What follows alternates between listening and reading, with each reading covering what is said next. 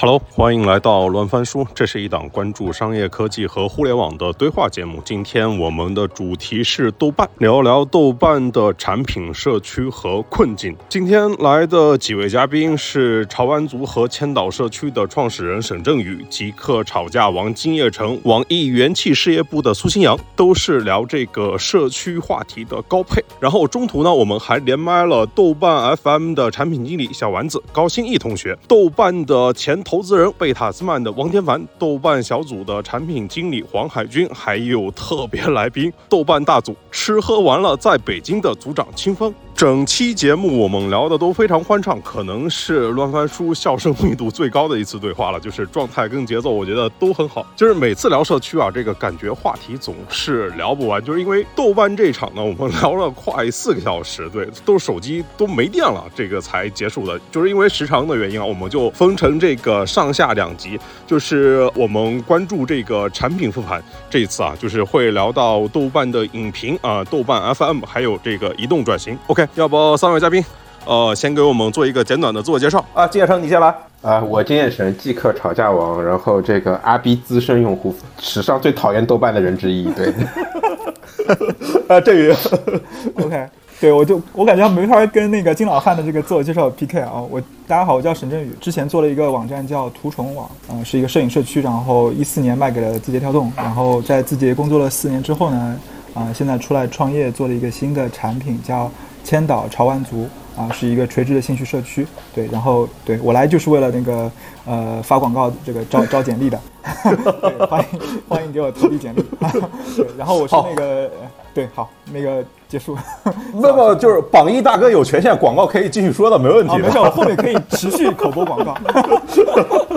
OK，呃，这样。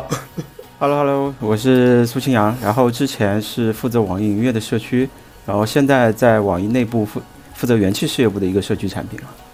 元气事业部的社区产品啊，应该网易的社区产品就就就就还那一个是吧？不要说破，知道的自然知道，不知道的就不知道了，懂的都懂。OK，不说破，不说破。哎，你看这个群众还是很多都知道的吧？啊，有人猜出来了，这还用猜吗？老福特吗？对对对对对，之前跟你图虫网是竞争对手啊。哇，你知道那个 Lofter 的那个第一批用户其实就是从图中挖的吗？我知道呀，是那个当事人直接跟我亲口这个帮我道歉的。好的，我来了以后不干这个事儿。那是十年不是不是，郑宇，你现在可以从 Lofter 挖人，如果他们还有日活的话，他们日活可高了，好吗？我们日活还可以啊，相当可以，绝对比豆瓣高。对，日活比豆瓣高啊。现在日活比豆瓣高了吗？我印象中一直半斤八两哎。那你要看这个，我过去已经几个月的时间了，是吧？秦瑶同志在这个元气事业部还是做出一些工作的，我们后面慢慢再聊这个。那我们把刚才那个问题，三位也都来自己聊一下吧。就是大家都是哪一年注册豆瓣的？现在上豆瓣的频次是怎么样的？你用的是 PC 还是移动？你打开豆瓣的目的是什么？来，郑云，你先来。我是零六年注册的豆瓣，当时当时还在大学读本科啊。我记得是周围几个文艺青年，然后跟我说他们都在玩豆瓣啊。然后上了之后发现，其实是一个非常就程序员理想、个人理想的一个网站。对，现在这两年我用豆瓣基本上就是都主要就一个场景，就是查那个豆瓣评分啊，就是看电影的时候去查啊评分。但很长一段时间我都卸载了这个豆瓣 APP，是因为。呃，它有个小程序，小程序就能查，所以我觉得不需要用到那个 A P P。对，当然最后最近因为我们就是啊要做那个社区的产品，所以就是对豆瓣研究比较多吧。我最近的豆瓣的打开频次基本上已经到日活级别了。放下吧。这样，我是零九年注册的，我刚才看了一下，那个那个时候还是 P C 端的时候。然后我注册其实当时有两个目的啦，呃，一个是看有有什么好看的书了，我我倒不怎么看电影的。啊，然后第二个就是，当时有一个很火的豆瓣真正用的最多的产品功能，叫豆油。啊，嗯，名字改了。那时候油还是那个油呢，就是对，油是那个油。啊，你老汉我了是吧？啊啊，我忘了我是哪年注册，因为我现在注册这个账号是很晚的，但是我我最早最早用应该是差不多零八年左右，应该应该零八年再往前一点点。呃，我跟最早最早的目的跟振宇还挺像的，但振宇是看电影嘛，我是当时看书，啊、就是假装是个好学生上去看看有些什么书，书评看都是这个《射雕英雄传》这个雪山飞。对对对，很快就觉得很无聊，然后，然后后来发现它有电影，然后开始稍微用一用。后来最主要的场景到现在为止，豆瓣对我到今天为止最主要的场景依旧是看影评，就是什么新电影上映了，然后看一看影评，对我来说就是个纯粹的工具站。然后或者是朋友给我发那种各种你知道瓜八卦对吧？发给我，然后被迫打开就是一个瓜，然后豆瓣链呃群群组链接点进去看一下结束。哎，我很好奇，这种瓜的这个链接，呃，就是截图发到你这儿，你等你到打开的时候，它还在吗？它还能还能打开吗？不是应呃在是已删除的状它？它是这样的，它它发给你的其实是豆瓣链接，现在是这样的，就发给你全都是显示删除的。但是如果你用那个豆瓣就外链到你这儿，然后你用豆瓣打开，它是有的，它还是存在的。哦，所以你不要以为它它打开之后说那个删掉，对你以为哦你以为删掉了，那就是说明你不常用。但如果你选择使用豆瓣打开，呃，那个外链是能显示的。哇，金老师 爆了一个对大料，是吧？对，这就是一个用豆瓣经常吃瓜的人才知道的事情。对，我自己是零九年注册的豆瓣，之前可能也用过注册，我翻了一下账号是零九年，当时经常混的都是那个地城市的小组，还有那个学校的小组，因为当时零九年的时候，不是大家如果有印象的话，就是零九年一零年前后那个左右啊，就是贴吧所有的高校贴吧全部都被啊。都被禁言了，都不能说话了，然后就跑到那个豆瓣的那个贴吧、豆瓣的那个学校的小组里面去，然后认识了几个朋友。当年十几年前，我本人还是个文艺青年的时候，还经常去参加豆瓣的同城活动，什么读书会啦，什么那个暴走啊这些东西。不过现在那个使用豆瓣的主要的场景也都是在影评啊，就是每次看个电影，然后看完了之后我去看一看。譬如说看什么超级英雄电影，回来之后看看有什么彩蛋呀，然后是那个作为决策工具上豆瓣看看评分。对，那我们就先从影评开始聊好了。对，就是哎，苏静，从你这边来看的话，就是豆瓣的影评为什么能做这么好呢？这句话我接下来的发言可能就开始要被喷了啊！我先护体一下。前方高能，其其实我觉得我自己觉得啊，豆瓣从产品功能和运营上面并没有哪里做得好的。啊、它的影评之所以能盛行，就取决于它最开始定位我就是要做一个书影音的这么一个社区而已。然后，所以它早期聚集的人群，你想当年的早期啊，PC 互联网时代啊，整个互联网的普及没有我们现在那么高啊。愿意上网、愿意逛社区、闲的蛋疼逛社区的这些人，其实相对来说，在我们那个年代里面啊，这个文化水平啊、受教育水平啊、对互联网的渴望啊，相对来说比现在的这个网民的平均水准还是要高一点的。然后又会去上一个小众的 PC 网站，本身就做了一层人群筛选了，进来的人就是质量很高、很文艺，对这种电影有很大很大的憧憬，爱看书的这些人，啊、所以核心是这些人把影评早期奠定了一个比较好的基础。呃，我没有看到这个豆瓣的这个官方团队在这里面做了什么事情啊，除了有这么一个场地以外，还是做了一件事情。嗯，啊，这个你来补充。哎，我先说一个事情，你们知道书影音豆瓣就是和引以为傲的，就是书影音三个板块，它的先上线先后顺序吗，就是这书影书应该是音其实不是同时上的。嗯，你你们猜？我觉得书是先有，然后书影就就就是书书影影这个顺序应该是书第一。对，因为我最早对书对豆瓣那天就是书，嗯所以我记得影应该是后面的啊。嗯，其实是先第一版上线的时候，应该是书和音都有，就是书和音乐都有，然后电影是呃后面上了小组之后再补上去的，就电影是最后上的，因为阿北自己本身是比较重度的这个音乐和读书的这个爱好者，所以他首先想到的是把书和音乐加上去，结果后来通过那个豆瓣小组发现，哎，这个电影的讨论度怎么这么高？然后他就把电影再加上去，对，这个应该是挺有意思的一个事情。然后呃，就我觉得，说实话，就是我觉得豆瓣儿呃影评能成功，还是有两个基础因素吧。第一个是立场问题，其实猫眼其实在过去的可能快有八年时间里面，就不断在希望能够去取代豆瓣评分的价值。然后呃，他做了无数的工作。然后这两天我也研究了很多产品，发现，嗯，猫眼在就是电影的影评和各方面的功能上面，我觉得现在已经基本上都能超越豆瓣的这个产品设计。但是它还是没办法去取代呃这一部分心智。一方面肯定是先发优势啊，就豆瓣在这种心智上的先发优势非常的巨大，但另外一方面其实是立场问题，因为猫眼自己要卖电影票，所以最基本一个问题就是猫眼是不能承受所有的这个电影的评分，中国本土的电影评分都在普遍在八分以下，如果普遍在八分以下，那这个电影院还怎么卖票？他可以这样干，但是电影院第一个就不答应，对吧？所以从立场上来讲，猫眼就不可能去做成一个中立的、客观的第三方的一个评分网站。对，啊，对，大家底下评分都在刷那个猫眼分数太高，然后水分太大。对，然后另外一方面就是，呃，豆瓣还是有一个基础的一个条件，就是它的那个，呃，有很多影评人啊，就是中国最早的一批影评人，呃，也不叫最早吧，就现在还活跃在呃市场上的一些影评人，其实几乎清一色的都是从豆瓣培养起来的。对，所以豆瓣有非常强的一个呃专业影评人的一个资源，然后这批影评人其实是豆瓣评分的一个中坚力量。我猜测豆瓣它在评分上面还是做了不少的一些算法工作的。就阿北曾经公开说过一句话，说就很多就人会去刷那个豆瓣的评分，或者是各种评分都会被刷，但是豆瓣影评的评分很难被刷得动，对吧？这个阿北是公开说过的。对，这这这个我来讲一下，补充一下，因为之前其实有过阿北的采访，就是阿北是回答了豆瓣八问啊，就是关于影评的。其实阿北的核心理论是，其实还是我刚才说的。他的核心理论是，依然是我什么都不做，啊，他的回答为什么这么多水晶刷不上去？那是因为豆瓣的影评它是足够去中心化的，就是分权的。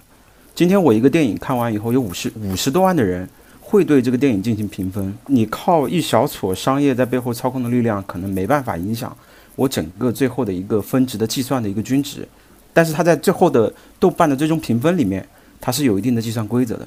呃，但是他他强调的一个理念是说，我不会让少数影评人掌握豆瓣影评的话语权，从而我也杜绝了这些商业机构想要通过花钱买通部分少量的具有头部话语权的影评人就能操控评分这件事情。啊，所以所以这是他刻意为之啊，啊，当然也是这种，也后面可能也会聊到，也正是豆瓣这种无为而治，造就了今天的豆瓣影评，但同时也可能带来的一些问题吧。对，所以刷不了。其实恰恰，我我我这一点可能要提出不一样的意见。之所以豆瓣影评刷不了，就是因为它没有头部的 KOL。嗯，一旦出现头部的 KOL，商业端，呃，电影的宣发方是非常容易控制他们的。你会发现在豆瓣的影评机制里面，你你每一个人的分量都差不多，不会出现特别谁特别重。啊，所以所以你水军也刷不动呀，水军也刷不动，是一样的。除非你跟刷不动。我跟你说，你知道豆瓣就是电影这个条目里面，电视这个条目里面被标记的第一名是谁吗？陈情令。对，我看了一下，被标记的数量是一百六十三万，一百六十三万就已经是豆瓣第一人物了。对，我们聊的是豆瓣影评的早期啊，但是到后面啊，我这个还有个但是，饭圈的出现就是豆瓣影评毁灭性的生态的毁灭性的打击。还 hack 掉了豆瓣的这套机制，对吧？对，就豆瓣这套所谓的阿北的这套理论，在饭圈面前就是直接被洞穿了。嗯，对，因为你呃，你不管什么规则，然后饭圈都可以遵守你的规则，然后把这个数据给刷上去。对，然后你要你要人口流量红利，我的人口可以比你大啊，比勤奋我可以比你勤奋。但我觉得他应该关键是他们是真正的人，不是机器人。我我我觉得至少有两个策略，我我估计是有存在的。我就是这个，我我没有求找当事人求求证过，但我我猜测是呃有的。一个是呃新用户的权重会很低，就或者是说那个低质量用户的权重会很低。不然的话，就是要刷豆瓣评分太容易了。我做一个电影宣发公司，我第一个就去刷豆瓣评分，这是一方面。第二方面就是对于豆瓣的一些活跃用户，比如说有比较多粉丝呃的一些用户，他的评分权重有可能会。比一般的用户稍微高一点。啊，然后这是因为你看豆瓣评分呃明显偏稍微偏低一些，就是因为呃那些意见领袖的评分通常是偏低的。啊，然后它会占稍微更大一点权重，这也会促进说让豆瓣评分不太容易被刷，因为你你要找到的账号一般都是小透明啊，那些小透明的账号权重会稍微低一些。对这个算法策略上面应该呃豆瓣在早期的时候没少花功夫。对，希望这个豆瓣员工有机会私下跟我 求证一下。对，在场有豆瓣员工吧？要不要冒个泡？其其实我大概至少认识大概十几个豆瓣员工，但是我都不好意思问他们这个事情，因为这个事情比较敏感。有有豆瓣员工，豆瓣员工也不知道很也说不知道，对对，那，当你们说这个，就是我想起一个事情啊，阿北那个解释里面应该也说了，就类似于就是新账号他来刷分，他会被那个规则自动给屏蔽掉的。但是你知道啊，这个很多人就是为了支持自己的偶像，他们都会去那个小组里面养号啊。啊，饭圈就是无所不能。先先要在小组里面潜伏很长时间，然后等到这个 idol 发新片的时候、出新歌的时候，然后去给他刷个风啊，啊，就是现在这养号的、是饭圈必备啊卖卖号的、租号的很，多，对啊，就是养饭养号嘛，圈这个事情，饭圈人肉还可以。我我感觉饭圈回头可以单独出一期话题，专门讨论饭圈各种现象。对，到时候还可以请我当嘉宾。这你也行吗？饭圈你也行。他是萨达克老粉，萨达克老粉三大河是什么？嗯，S H S H 对，哦哦哦哦哦哦哦，没看出来啊，这个。哎，就是其实是在今天啊，我们豆瓣的书影音跟小组，它其实已经是两波用户了，对吧？为什么会形成这个结果呢？我我先做这个判断。哎，金老汉，你来回。就不是为什么它本来就是两波用户，就是它的从用户喜好上来说，它就它就从来就没有重叠过。我觉得，就是可能只有在最初的时候有一点时间重叠，就是一方面。第二方面是豆瓣，其实在 PC 时代，其实它就产品上就不是统一的。我们今天用的豆瓣叫大豆瓣嘛，但其实在 PC 时代的时候，它是它是分很多个产品的。对，就是我忘了，应该是一，哎呀，我想想是一几年的时候是改成大豆瓣，我记得刚出来的时候被人骂。这大家可以帮帮回忆一下，应该是一一二一几年，一一三年、一一零年、一一年前后，就是那个时候是要不要改成 SNS 嘛？何菜头还专门写了一篇文章。对对对对对，就就那个时候，我记得反正就一，我忘了是一几年了，反正一几年的时候出大豆瓣，那个时候出了，就是说把豆瓣所有的功能啪整一块儿搞了个大豆瓣，然后还被狂骂。内部叫为什么骂的原因就是对，就以前甚至于大家就这个问题讨论过嘛，要不要独立？所以它从来就不是一拨人。所以到今天为止，比如说，其实我也是很割裂的，就是你看对我来说，豆瓣群组和呃和这个豆瓣影评，我用的时候其实是两个产品，我也完全不同的目的去使用。我我我豆瓣影评是主动搜寻，因为我要去看一部电影前，我会把它当做类似于以前大典找找餐厅一样，我会去作为一个索引工具去使用。但是豆瓣什么群组，因为我不混豆瓣对吧？因为我是一个纯直男，我以前混的论坛其实是早期像 KDS，真的 KDS 用户，以后聊 KDS 可以找我，对。对，就就我，而且我必须得说一下，就是青阳刚刚讲的特别对，就是早期社社群的用户质量都非常的高，KDS 以前用户特别有钱，因为你想，他第一他特别本地，都上海人，人均 GDP 最高的城市，然后男性，所以 K T 四上以前就是搞车、搞摄影，对吧？振宇肯定知道对吧？搞图搞图片的对吧宽宽带山用户？KDS 以前都是最好是摄影网站，宽带上用户。我们都是硬盘，是不是？都是一哎，是的，是的我们都是硬盘没错这才就是 K T 四发明的，这这这才就是就是这才就是 KDS 发明的。然后这所以你想，就是 KDS 用户其实跟豆豆瓣那种用户，我觉得可能就是无无法融合吧，对吧？你想象就就没法融合，对吧？就聊不到一起。我对你跟我你跟我聊文艺，我跟你聊车，这怎么这聊什么？所以我在用群组的时候，其实我没有办法融入的。所以对我来说，它就是个被动打开，就是但凡有瓜爆出来了，我我就去看一眼。所以使用场景心智是完全不同的。而不止这两个功能，包括豆瓣 FM，就从来我觉得豆瓣所有的功能，他们都是都是分裂的，对我就是这种感觉所以从来没有从来没有它是个统一社区的感觉过。我我我是我自己这么觉得啊。啊，我补充一点信息，就是中间发展过程。对，就是小组应该是上很早的一个功能嘛，但其实我觉得在二零一八年以前，其实分裂的情况还不是那么严重，因为其实嗯、它是通过比较 organic 的一个增长方式，然后书影音的用户和小组用户是互相转换的，都是一个当时是一个比较明确的一个文艺青年的标签吧。所以作为文艺青年，你不看书不不看电影不听音乐嘛，我觉得当时的这个重合度还比较高的。但是二零一应该是一八年左右发生了一件事情，就是腾讯投资了。腾讯投资了之后，就在 QQ 里面加了一个 QQ 空间里面给他引了一个插件，可以直接标记到空间，分享到豆瓣。我当时就听说，就是疯狂的有新用户涌入，然后基本上那段时间整体对豆瓣用户流量构成是一个就是彻底换血的一个过程吧。然后，那我相信这些用户可能在书影音上的留存会很差，而反过来在小组上的留存会很高，因为小组里有非常多的场景会承接住这些奇奇怪怪的各种各样的用户的一些需求。对，所以应该从那个以后，就是小组和书影音基本就分道扬镳了。对，所以以至于就是后来我有一个朋友在豆瓣负责那个豆瓣小组的独立 APP，你们都没用过吧？那小那个用过，怎么没用 过？用了用了，那都二零一四年的事吧？这个啊，对，差不多那段时间。那然后豆瓣小组还有一个点就是，其实最后豆瓣小组是被几个超级大组所把持的，就是呃，就是几个超级大组，包括那个八组，然后炮组，然后租房组，还有什么组我有点忘了，他们。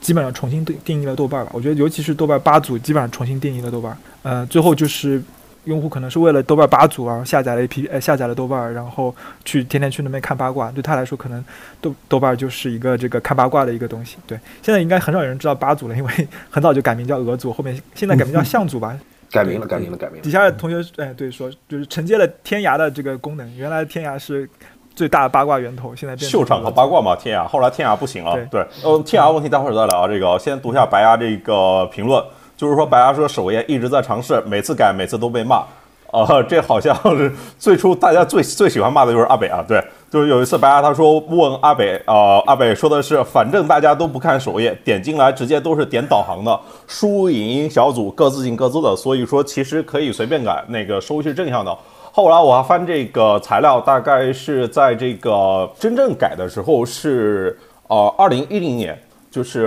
最最初的时候，何菜头有个记录啊，就是说零五年到零八年不是所谓的 SNS 大潮嘛，对吧？但豆瓣最初不是通过这种所谓的算法推荐嘛？豆瓣是中国最初最早做这个推荐算法的，我说做做应用的。在产品端，然后但是后来流行的那个大潮不是就是 S N S 吗？是这个社交网络吗？对吧？豆瓣它那时候关系链还没有建立嘛，当时就说一直在犹豫，到底是 S N S 好还是搞这种的推荐好，反正就一直在摇摆。就是阿北对于豆瓣，对于豆瓣他一句话的描述说，豆瓣是帮助每一个人发现生活中最适合自己的未知事物的，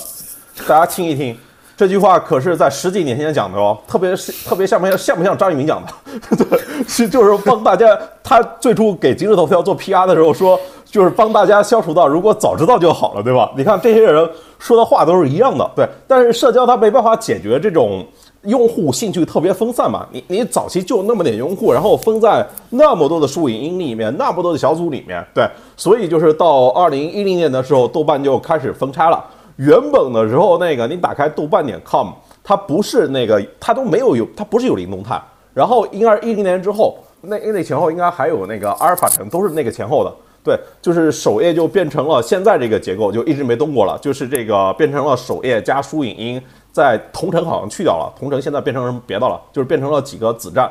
但你想想啊，把豆瓣点 com 这个域名留给了豆瓣这个社区啊，留给了有灵动态啊，就是说明它。就是在这个 到底要做算法的，要做社交啊，就是流流向了社交网络这一块嘛。但是还是用户规模太小了吧？对，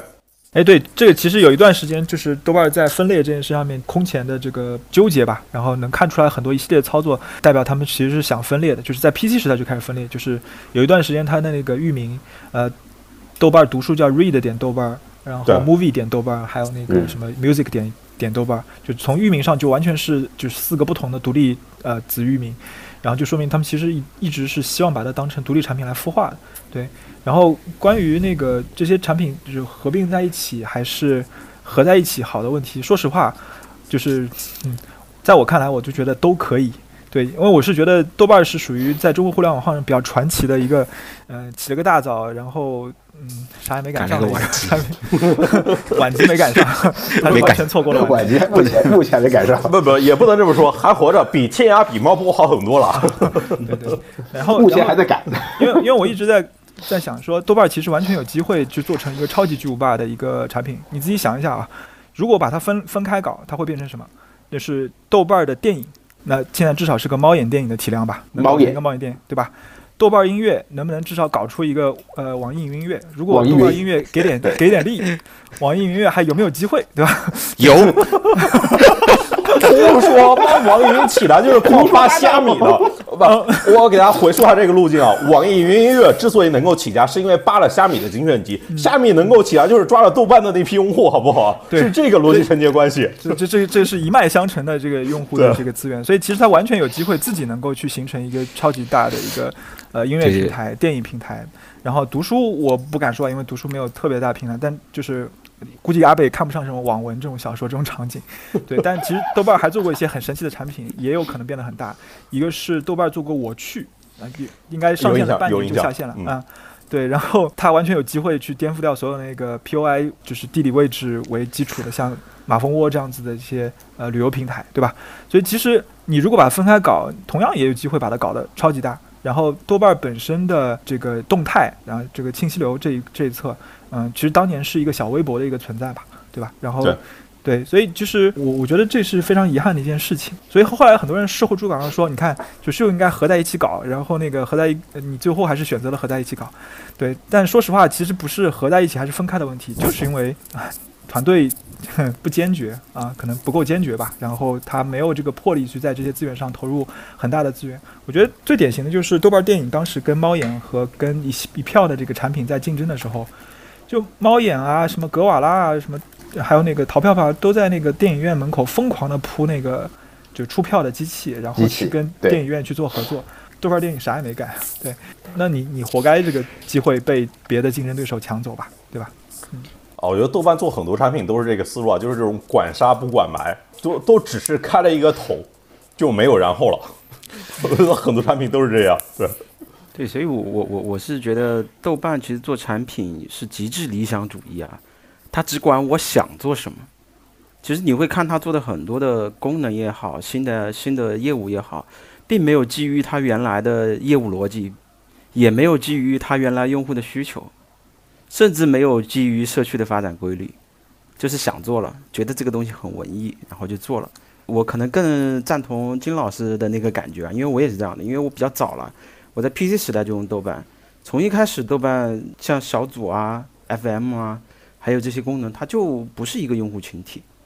呃，我在我在用书影音的时候，没有产生小组的需求，所以我不是从书影音迁移过来的用户，而是因为我要在小组上征婚。哦不对，有些真有，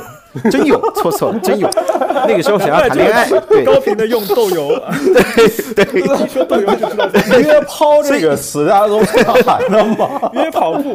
约抛就是那个抛物线那个抛。对，所所以你会发现，就就是两个完全割裂的需求。它从一开始就这样，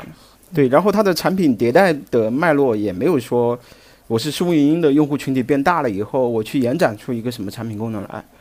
啊，对就就完全就是没有关联，没有太大关联。对，所以我我我理解可能是团队其实比较理想吧。哎，那个老金，待会儿你要准备你先下一段时间。刚才我看评论区有个豆瓣的那个产品经理高新义，哎，还强烈要求连线。高新义同学还在吗？Hello Hello，啊，你是现在在职吗？还是曾经的？我我我不在职，我在新加坡。我在我在另一家公司，对，没有没有，我是很早在豆瓣，那可能有一些同学认识我吧，就是对，就是看到大家聊这个，觉得很有意思，然后刚好现在比较闲，所以 就就就就聊一下这个事情。在新加坡我们就不猜是哪家公司了，大概可以猜到的。然后就是你是哪一年到哪一年在豆瓣的，对吧？我我是呃一零年到一三年在豆瓣，OK，刚好移动转型关键那个时期啊。对，参加了 Frodo 项目是吧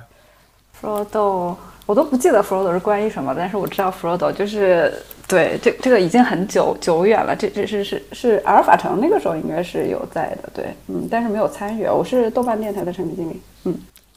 哎。豆瓣电台刚好这个豆瓣电台的阿就是产品经理在这里面，我们待会就可以聊一聊这个豆瓣电台，对不对？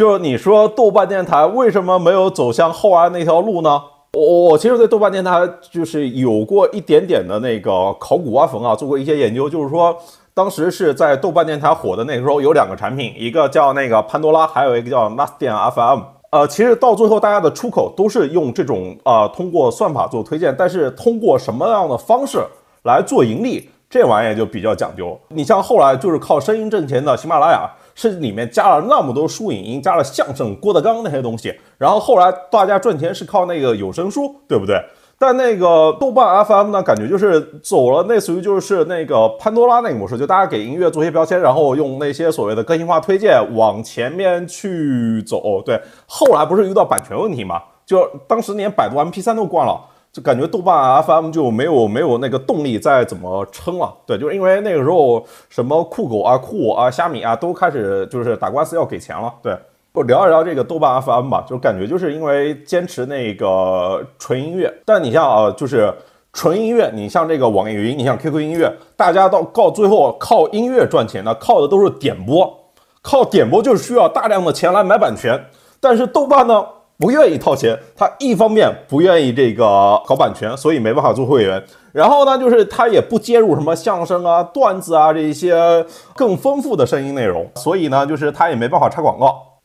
OK OK，然后呃，进来进来，呃，振宇和那个丸子同学，然后连在我这个直播间，然后苏新阳连在那个金老汉的直播间，对。哎，等会儿啊。OK，小丸子就是给我们聊一聊这个豆瓣电台呗。就是为什么后来没有变成虾米、网易云？你的调性不就是那那个调调吗？就是这两个公司某个层面上都是流淌的，都是一个豆瓣 FM 的基因啊。这个我想从哪开始说起呢？呃，我我我我觉得可能时间要回到那个一零年左右，就像刚才两位说到，就是 Pandora 和那个 Last FM。其实当时，呃，我我们是发现了，我我们先说用户层面，然后再说商业层面吧。就用户层面，那个时候其实 Pandora 已经做得很大了，而且我我不记得 Pandora 在商业上应该是是不是当时已经上市了，就是获得了巨大的成功，呃，这是一个大的前提。那同时，呃，像网易云音乐，它其实呃电台和网易云音乐最大的区别是，呃，网易云有点播的模式。那当时我们会认为，呃，豆瓣 FM 其实更像是个背景收听的模式，它其实应用的场景会比点播模式更。广一些，就从用户的时候，因为它是个陪伴型嘛，然后所以它的收听时长已经是非常长的。我已经现在不记得当时数据了，但是数据其实是相当好的，可能呃一个用户可能每天能在豆瓣电台可能听呃几个小时，或者是至少呃一个小时左右这样这么长的时间。对，这是从用户的角度来考量，然后从商业的角度考考量，我觉得更重要的一点是说，当时这种背景式播放的版权费用。呃，因为呃那个时候跟版权公司聊，其实是比较是低于点播费用的，所以这也是作为一个豆瓣比较小的公司选择这个路径来去切入这个市场的一个主要原因。那一旦要开始点播，它的版权费用其实是可能要呃几倍甚至好多倍的高于，我现在已经完全不记得了，但是是会更高的。所以这是两个层面的考量，就是一个是你有一个很好的这个商业上成功的例子放在那儿了，还是一个呃就是背景播放，然后电台的形式。然后第二个就是。对用户也是比较大的，第二也是有商业上的考量吧，就是这个是更便宜。那从我们角度，对，就是它它是更有赚钱可能性的，对，大概就是这两个原因。所以我们当时没有认为是需要做网易云音乐。当然，呃，后来其实你会想这件事情是说，电台的模式其实本质上它还是对用户的呃交互也好，或者用户包括评论的可能性也好，有非常非常多的限制啊。我今天假设我今天再去做豆瓣电台的话，我肯定会呃非常坚持说我我。我需要做点播的模式，因为这个显然可能它才会建立起一个真正的音乐的社区。所以当时你会看到，呃，豆瓣音乐其实在这个上面其实有过一些摇摆。呃，我走的最后一年，其实我们在做豆瓣音乐人嘛，就豆瓣音乐人它是一个呃能够单曲点播的一个呃一个产品形态，然后它 focus 是在这个小众的音乐的就独立音乐人这个群体嘛，所以我们其实当时也在做类似于点播的事情。当然，我们做的路径就是可能是我们。呃，从版权角度上更方便和更容易获得的一部分版权嘛，而像像像周杰伦或者是大牌的华语流行，其实这个东西它如果要入的对对豆瓣来说，可能当时的这个嗯版权费用是可能是比较高，所以其实是有尝试的，只不过这个过程没有那么大家想那么坚决。而豆瓣一向我觉得它在商业上其实是比较谨慎，但是其实路径大家都有想过。所以我觉得这个是个结果嘛，但当然，我觉得最最核心的说，倒不是说倒是当时我们都没有想到，而是其实当时我们都有想到这种可能性，但是豆瓣在商业上的步伐和决心其实是没有其他更大的 player 玩家他的步子迈那么大的。嗯，所以其实你会发现，当外面的世界已经变了，豆瓣还是用着非常早期的这种从零到一或者比较尝试 MVP 的方式去做这些事情的时候，就会慢。然后当市场上已经有很大的这个体量的这个嗯玩家出现的时候，你已经落后了啊，就是这么这么一个故事。你不能说他没有想到，或者他有什么坚持，其实可能这是一些误读吧。其实我觉得该想到大家都有想到，只不过那个步子不够大和不够快。嗯，呃，这个。高老师，我是之前在音乐做社区的，对上了，我这可怎么办？我我我非常想补充一下，我非常想补充一下，我觉得大家对音乐还是有比较大的误解的啊，就是可能豆瓣 FM 和虾米的一个没落，为音乐提供了一批早期用户，但我认为豆瓣 FM 如果就算去做点播模式，也未必做得过后来者虾米和云音乐，因为云云音乐其实成功的点，我认为不是评论精选集，UGC 歌单，歌单不就是虾米的精选集吗？歌单 对对，不就是豆瓣的豆瓣吗？但是，但是，呃，虾米为什么在后续歌单的效率上是没有打过云音乐的？也有两个核心原因。虾米是没有把 UGC 歌单做到极致的，它的权重依然是编辑精选的歌单占主导地位，那跟当时的 Spotify 的 playlist 是一样的，它没有解放真正歌曲分发和歌曲分享的这样的一个七千万曲库的一个生产力的。是的，所以，所以就是看起来从产品功能上一样，但实际上运营思路上已经改发生改变了。另外一个，我觉得最大的缺点啊，呃，虽然虾米和豆瓣 FM 是融入了早期是最早去做这个音乐推荐算法的，呃，但是云音乐的算法也用了推荐算法。它为什么能做的比虾米、比豆瓣要更强一点？不是因为它算法能力强，哦，不完全啊，不能这么说，不是不完全是因为 对，其实核心的是云音乐的推荐算法团队能掌握比豆瓣 FM 以及虾米音乐更丰富的用户数据，因为歌单是用户来创建的，用户创建歌单的同时就有标签，就有重度行为。所以我，我我如果说呃说云乐社区做不过豆豆瓣，我我我是认可的。但是如果说豆瓣 FM 如果去做点播，可以打败云音乐，这个我可能要出来说一下啊。即使豆瓣 FM 复苏，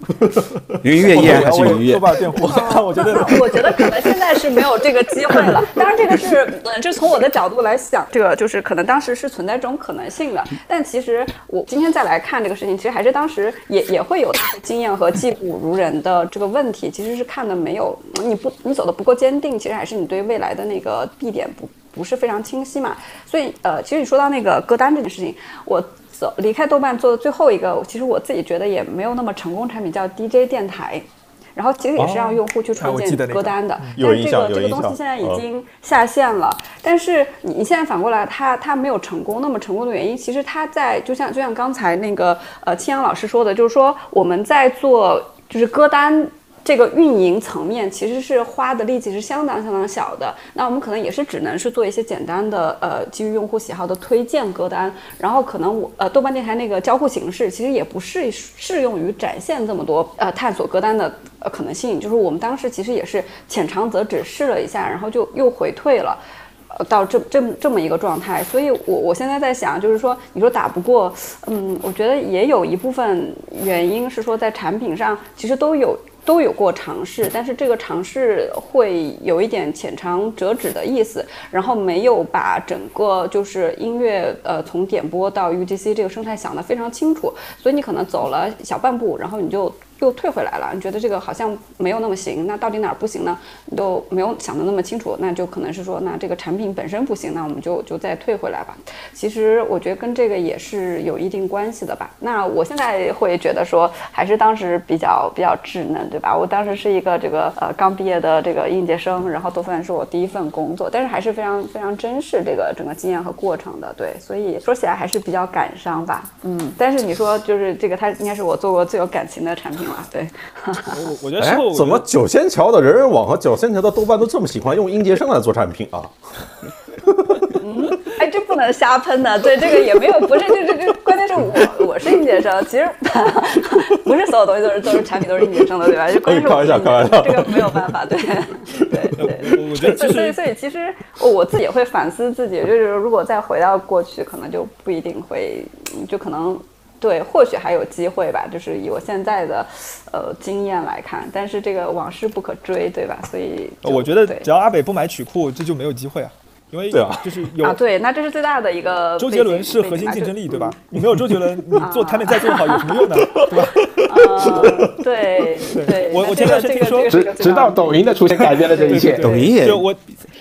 呃，抖音不需要周杰伦，因为抖音可以有各种 UGC 的这个方式。对，对，等于改变改变了游戏的玩法。前段时间我看到是说，其实云音乐跟那个呃 QQ 在就是国家最后一次反垄断之前，其实曲库的差别已经只有百分之一的差别了，应该。但周杰伦就在那百分之一的曲库差别里面，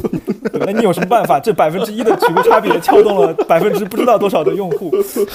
对，然后然后所以我觉得在这些这种内容资源上面，我觉得因为这是音乐是一个强 IP、强版权、强那个内容资源的一个呃逻辑，呃，所以呃如果本身在这部分有就根本性的劣势的话，那产品其实嗯做再多也是没有用的，对，而且就是说实话。嗯，就云音乐肯定歌单是云音乐成功的这个看家本领啊，但是我相信云音乐的这个歌单应该是有祖宗的，这个祖宗叫做斗烈。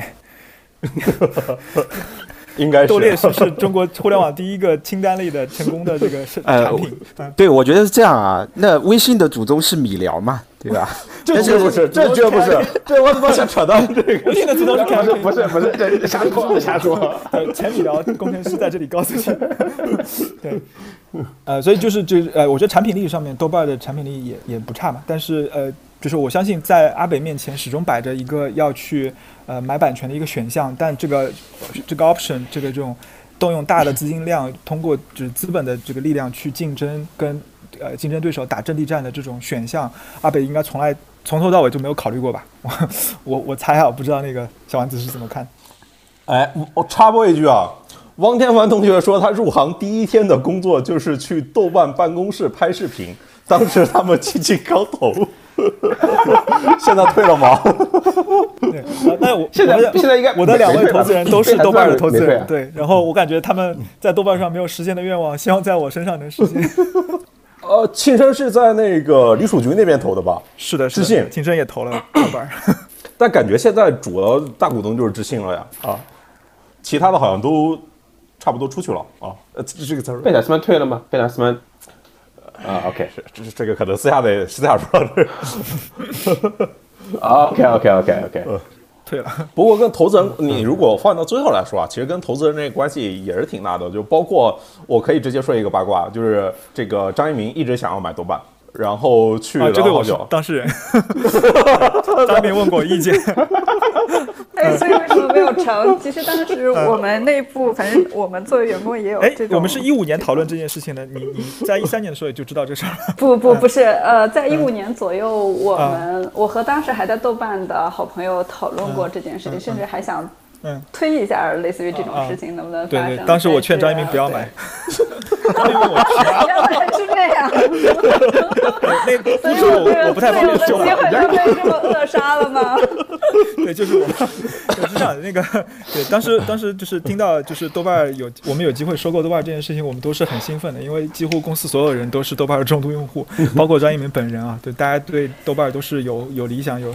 有信仰的。对，然后，嗯，张明也比较喜欢听歌嘛，然后，呃，实际上我觉得豆瓣其实是整个启发了，呃，就是字节跳动启发了张一鸣的一个产品。因为豆瓣是最早的去呃在 C 端用户产品里面去大规模使用推荐算法的一个产品，呃，然后豆瓣猜豆瓣的这个整个的呃推荐流逻辑，嗯、是呃第一个能够证明推荐算法是有用的，推荐算法是能玩得起来的一个产品，所以就是就是在在做推荐算法的人里呃心目中，豆瓣都是一个这个文像精神符号吧，对。但是那个当时呃就当时告报了一个估值给公司，然后呃我们在盘这个事情的时候，我们就在想说，第一呢就是豆瓣本身的这个流量资源其实已经不算太大了啊、没有太大的这个流量资源的价值。然后第二呢就是豆瓣这个呃。品牌其实是它最大的价值，在一五年的时候，我们是 我们是那么看的，就是豆瓣的品牌是最大的价值，但是呢，这个品牌好像拿到字节的手里也不太能够发挥它的作用。我其实特别担心公司收了它之后，可能会把它做烂掉。对，所以所以我为了避免毁掉我们心中的圣地，所以拒绝了这个 deal。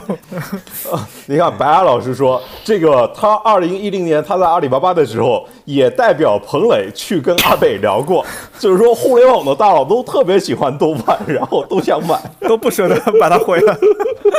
哎，我觉得字节如果把它买了，我觉得一定会把它毁了的，还是别买，别买。但我听到另一个版本，就是那个是跟某位投资人聊的，就是他其实是表示呃看那时候叫今日头条嘛，就看不上头条这个产品的画风，然后就觉得有点就不是一类人。别人是要做那个调性的，然后跟你压根就不是一波的，所以就是是从彻头彻尾的不是估值的问题，是彻底的道不同不相为谋。对，但但其实我我也很多时候想过说，如果就是豆瓣从头到尾，呃，是张一鸣做的，可能会变成什么样子？嗯，我觉得会变成截然不同的样子。那我们就举一个例子嘛，就是举同样的在文章里面做推荐算法应用的产品，对吧？因为树影那种都是属于板块化的，颗粒度就是比较大的。文章也有啊，豆瓣不是做过九点吗？对吧？还有印象吗？豆瓣九点就是类似于那个 Google Read，类似于那样的产品，中间也加了一点点的推荐。但大家就是有想过没有，为什么豆瓣九点不行？豆瓣九点其实不是一个推荐流啊，豆瓣九点是用推荐的算法做了一个杂志。对对订阅对对，它其其实一个呃，我觉得就是在推荐流之前有一个更前置的一个问题，叫做无限可刷、总刷总有的 feed 流。今日头条最本质的创新，第一个创新并不是推荐，而是它把那个无限可刷、总刷总有 feed 流用到了极致啊，这是在。推荐算法上线之前就已经发挥作用，能够给今日头条带来呃几百万 DAU 的一个基础的一个条件，然后在这之上再加上了推荐算法，然后通过用户行为反馈，让你的推荐算法变得越来越准啊，这个是第二步啊。而豆瓣九点它没有 feed 流这条，它就不可能成为一个特别成功的产品。嗯，我觉得郑宇说到的就是最核心的关键点上，一个是没有推荐流，另外一个呢就是它的创作形态、它的创作领域也有问题。就是说，你想想，就是豆瓣在九点那一会儿啊，就是它爬的九点的内容，大家回想一下，豆瓣九点的内容都是从哪来的？独立博客呀，对吧？但是中国当时能够持续写独立博客的博主啊，大概也就不到百万，绝不到百万，也就是一个小几十万的量级。然后你创作源呢，他既既没有这个生态，也缺乏动力，而且很多博主都是凭自己兴趣写，然后写着写着呢，一方面是写不动了，另外就是被封号了。另外就是被强了，对吧？因为写作这些不但不能给他带来收入，而且会给他带来给平台带来风险。但是你想想，头条做的事情，头条做的是新闻啊，所以就是在阅读这个领域，其实到最后来说，只有这个新闻才是这种所谓的大众高频刚需产品，对吧？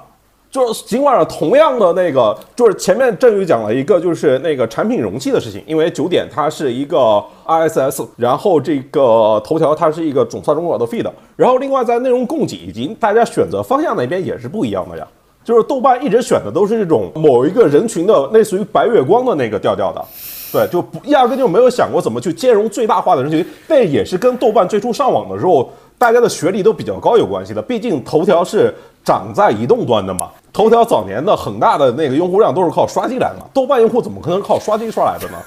当年 QQ 空间进去那批用户全都跑了，把豆瓣就是污染了一通。对，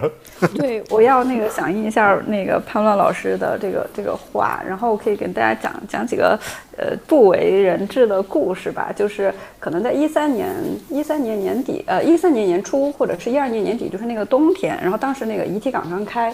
然后就阿北找我吃饭，然后说他他大概有个想法，说想做一个类似于新闻推荐的这么一个产品。其实我觉得他当时跟我描述的这个形态，跟今日头条几乎是一样的。啊，因为当时有一个很呃，就是有一些背景是什么？当时就是做推荐，呃，就是可能也会发现，因为移动上的推荐其实它不只是可以依靠现在我们的呃用户的基本信息，比如说社交网络，其实因为我能安装各种 app，其实当时是可以去读这个这个用户他他手机上装了什么 app，然后基于这些东西来做推荐，他推荐的这个信息源其实更好和质量更高的，其实有这种一种可能性。当时阿北就找我去聊过这件事情，当时。非常非常的，就我能感觉到，就是在阿北的他的心理的呃，就是盘算或者不叫盘算吧，就是他的心理的规划，这其实是可能会比音乐推荐一个更大的市场和更好的商业前景的。然后这是一个故事，但后来其实豆瓣最终也没有做这件事情。呃，我觉得就可能需要这个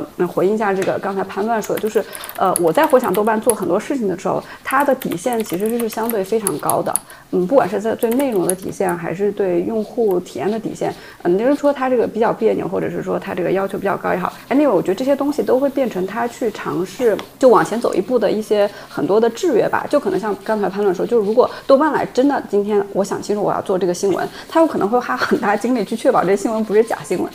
或者是是呃是高质量的。它有可能类似于扎克那个画风，比扎克是一个更好的扎克那种感觉。对对对，我觉得对这个这个这个可能就会变成这么一个一个情况。那这种情况，即使他做出来了，或者他他 handle 这件事情，他最终可能也变变成不了今日头条，就是他。对，我我觉得这这是这是一个，然后第二个还也就是我刚才在那个群聊里面的说，就是豆瓣可能呃成也用户败也用户吧，就是确实豆瓣很早的时候它是书影音起家，那喜欢看书影音的一定是嗯，当时我还是大学注册的，就是我周围的同学们和老师们在用豆瓣，他们都是这个嗯，如果我们现在看整个中国的人口，可能是就是知识就是对学历最高的一群人在用豆瓣，那这这这部分用户其实相对比较挑剔，那我们首先第一批用户可能是他们会开始先用，那他们的这个口味和品味，其实某种方面在塑造这个这个产品，那你就很难想象说我的一个初始的这部分用户群，他是这样一群人的话，那呃要经过多少的艰难困苦，呃或者比较艰难困苦吧，就是你你要克服多少的这个。对于一个应届生，克服多少的这个从用户那边得到的一些可能不正确的 feedback，才能走到今日头条这个地步。其实，其实你现在想想，呃，就是就算你可能这些大的商业逻辑你都想清楚，但是但是因为这个用户他的起点在这里，其实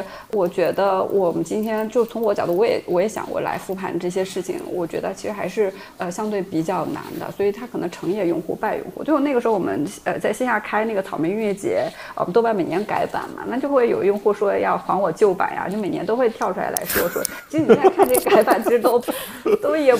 无伤大雅，对吧？可能把导航改一改，一层改成两个层这种类似这种，而豆油改个名字，可能用户也会也会说。我就觉得这个就对，但那都对一个用户的声量又非常的大，所以其实其实也是会有一些制约吧。嗯，但这些用户其实现在反而也很长情。其实我现在是觉得豆瓣现在也挺好的，至少它的最核心的氛围并没有被破坏。那我们可能看今天有知乎的同学们，就是知乎的那个可能已经不是曾经几年前，如果豆豆瓣可能还是保留着豆瓣早期的这个 这个原始风貌。哎呀，不是不没有别的意思，大概就是陈述一下事实会死吗？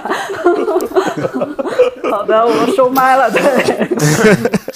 知乎也做了一些改变。去年我还找那个张婷做过一场直播吧，然后你看，就是知乎已经把视频的业务的权重大幅度下调了，就是你现在刷那个打开知乎，实在被骂的没有推那些乱七八糟的视频了。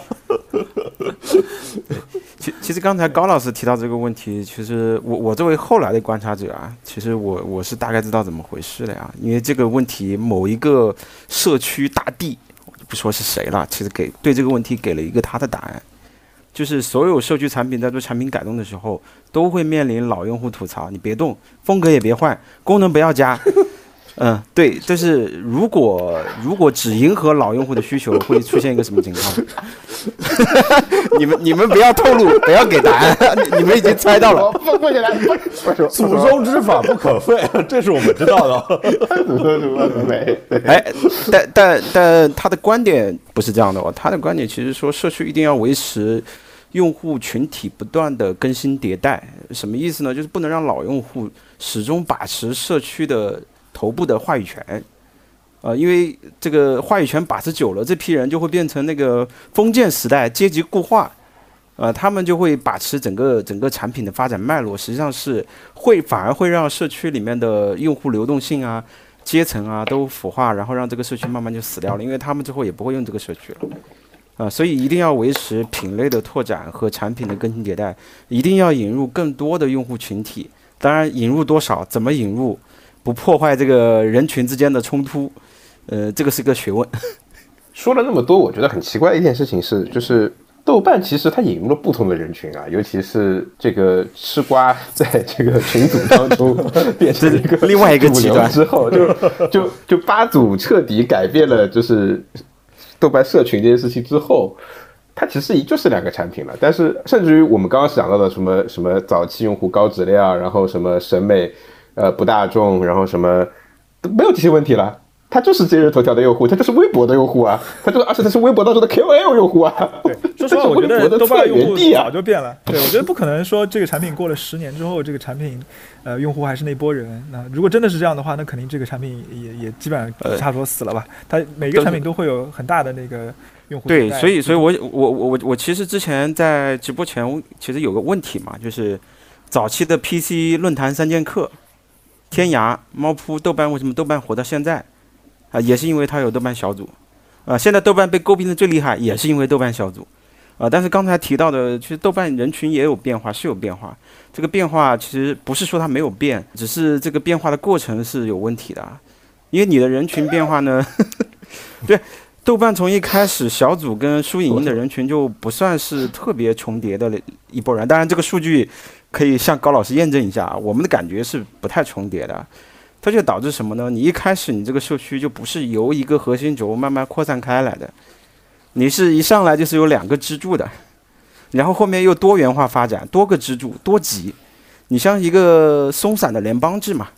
你的用户是没法没法形成合力的，所以所以就是说，它跟 B 站和小红书的破圈还不太一样。小红书和 B 站是站在原有的品类优势基础之上，去先发展了一批与我人群呃相接近的相关人群，所以他们是能相容的。呃，豆瓣就是豆瓣小组的大部分用户啊，跟书影音的大部分用户，我猜的。有可能是不相往来的，呃，结论我同意啊，但是前面那个理由我反驳一下啊，就是豆瓣它能够活到今天的原因，不是因为有小组啊，就是只是说小组把别人留下了。豆瓣它核心的就是它 PC 的绝大部分的流量肯定都是来自于搜索引擎，搜索引擎就是就是你看看豆瓣这个产品的结构嘛，豆瓣这个产品结构就是一个百科加上社区嘛，首先是因为。就是它的流量来自于搜索引擎，搜索引擎其实都是因为那些输影音的条目来的呀，对吧？只是说它用社区可以把人给沉淀。我说这个因果关系。对，我觉得倒过来讲一个问题，就是如果明天那个豆瓣小组下线了，豆瓣还还还能存在吗？我觉得还能，一定存在。嗯，因为它的就输影音的库和这个电影的评分，这个价值是无可取代的。对，但是如果输影音没了，我觉得搞不好过两天广电总局和工信部就直接把它关了。哎，那我们再聊一个问题，就是为什么豆瓣就是移 移动端这 PC 端量很大，就是可能月活应该是大几千万、将近一亿那种高峰时候啊，就是为什么就是一个只有几百万日活的 APP，呃，能够掌控整个中国影视审美标准？因为它是制高点。就是最有影响力的那批影评人、书评人、乐评人，呃，尤其是乐评人和影评人吧，其实都是，就是我觉得应该是陪呃随着豆瓣成长起来的人吧。然后，所以呃，任何时候豆瓣始终是他们就是心目中最高的一个一个旗帜、一个圣地。所以，呃，只要豆瓣在，这些优质的内容就在。那制高点在哪里？那这个地方标准就在哪里。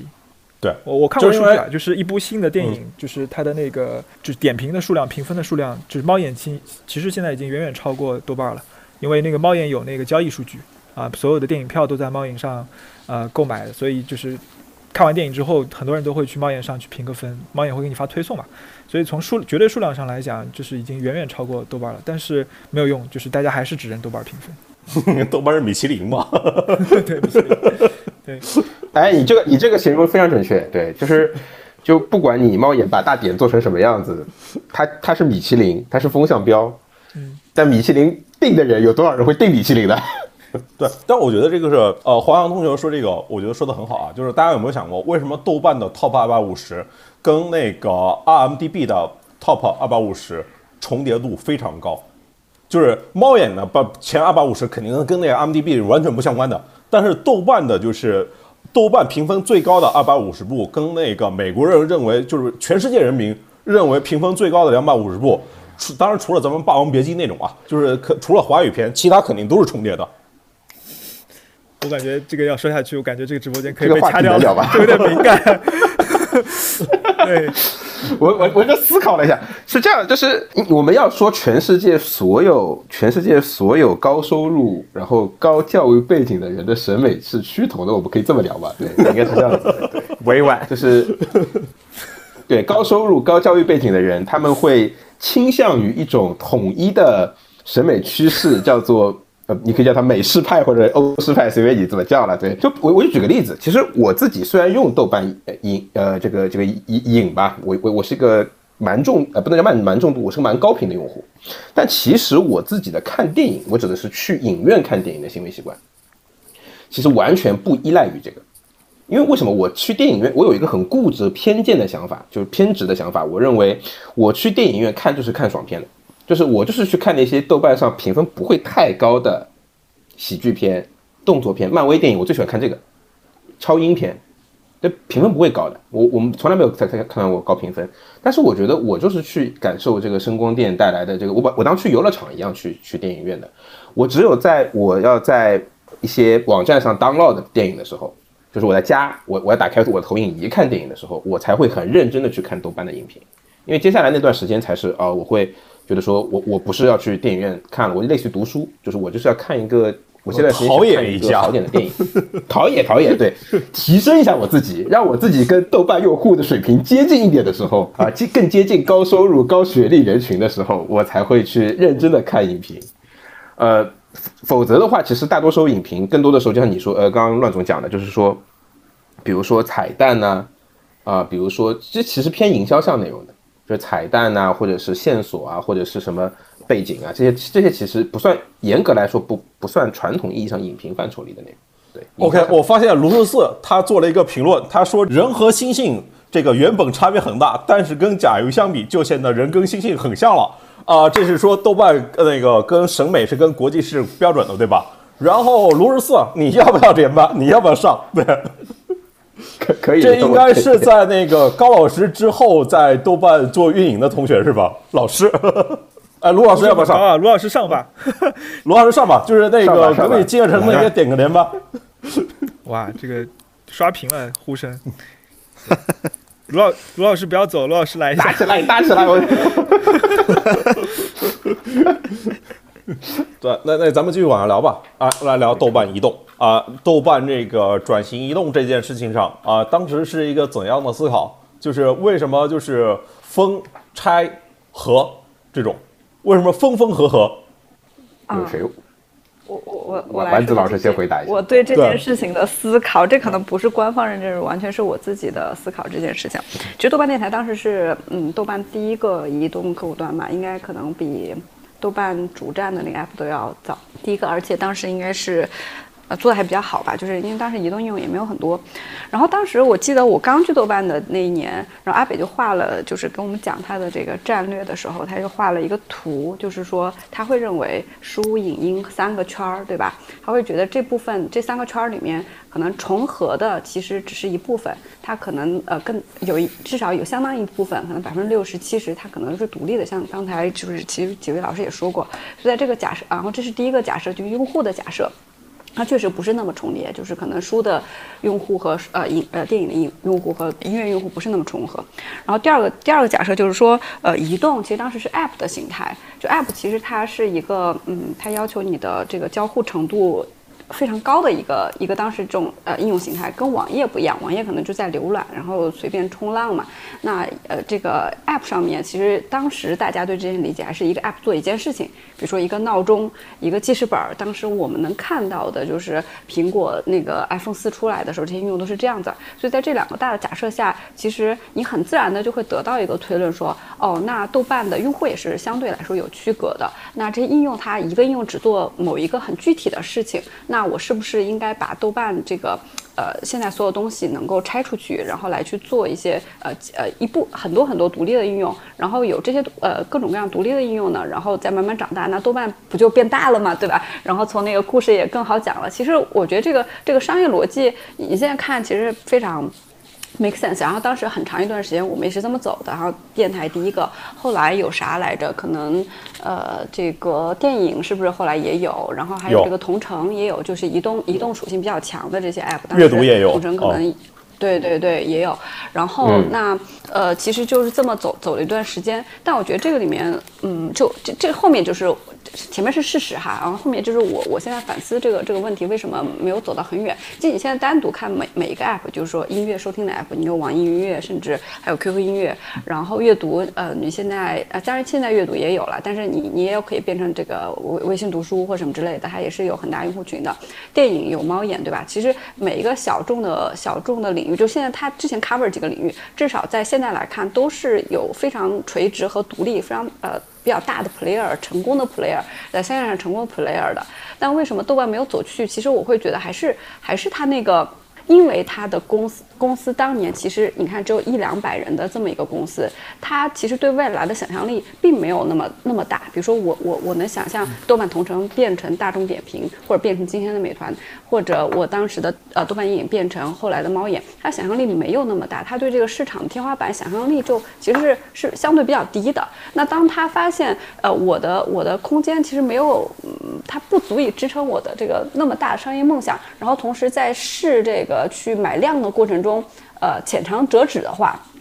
比如花了。花了呃，这个就不能说可能呃呃多少万，然后发现并没有什么水花，然后他就会回撤。说哦，我我就不继续尝试，是不是这条路走不通？然后可能就像我刚才说那个 DJ 电台同样的问题，大家可能没有会觉得说这个是我不是这个力不够大，就是不是大力出奇迹，他不相信这种朴素的劳动人民观点，他会相信那是不是我这个题解错了，不应该这么解，所以他在这个上面就会有很多这个反复。所以你你今天回回过头来看，如果他能在渠道上面当时能更激进的话，呃，其实不一定现在这些产品啊，我们的作为内部人会这么想，就不一。有现在呃，就是比如说嗯，分分合合出去了，然后又回来这么一个结果吧。然后这是后面部分是我我后来自己对这件事情的反思，就还是投入上没有那么坚定和坚持。嗯，OK，天凡同学，你准备一下去那个老金那边准备上线。天凡，然后然后我我说一下我的观点啊，就是说，即便豆瓣它当时下力气去推，它也不会长得特别大。就是因为豆瓣它做的一直都是这样一个桥梁的一个作用。你想想豆瓣，我们刚才都聊了，就是使用豆瓣，一方面是拿它当一个消费决策工具，然后另外一块呢是拿它当做一个寻找共鸣的，就是看一看。别人对这个书影音发表什么内容，对吧？而且他做的都是这种所谓的高价值内容，它不是这种所谓碎片化内容，不是抖音这种，不是头条内容的内容，都是你需要花一个很长时间沉浸式的投入的内容。也就是说，如果我们把一个高价值内容把它分成那个三个环节的话，看前、看中跟看后，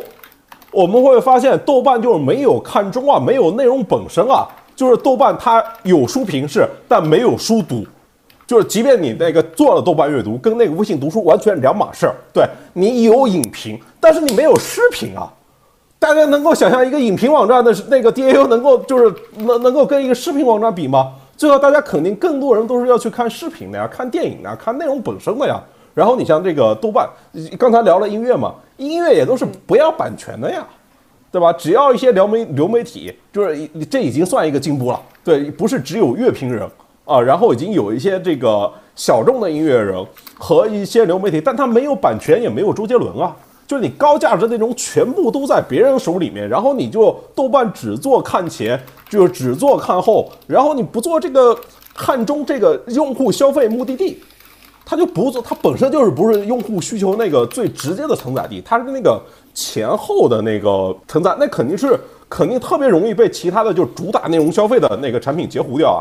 然后你看，今天用户活跃的，就是话话题也好，广播也好，小组也好，其实都不是围绕那种高价值内容构建的。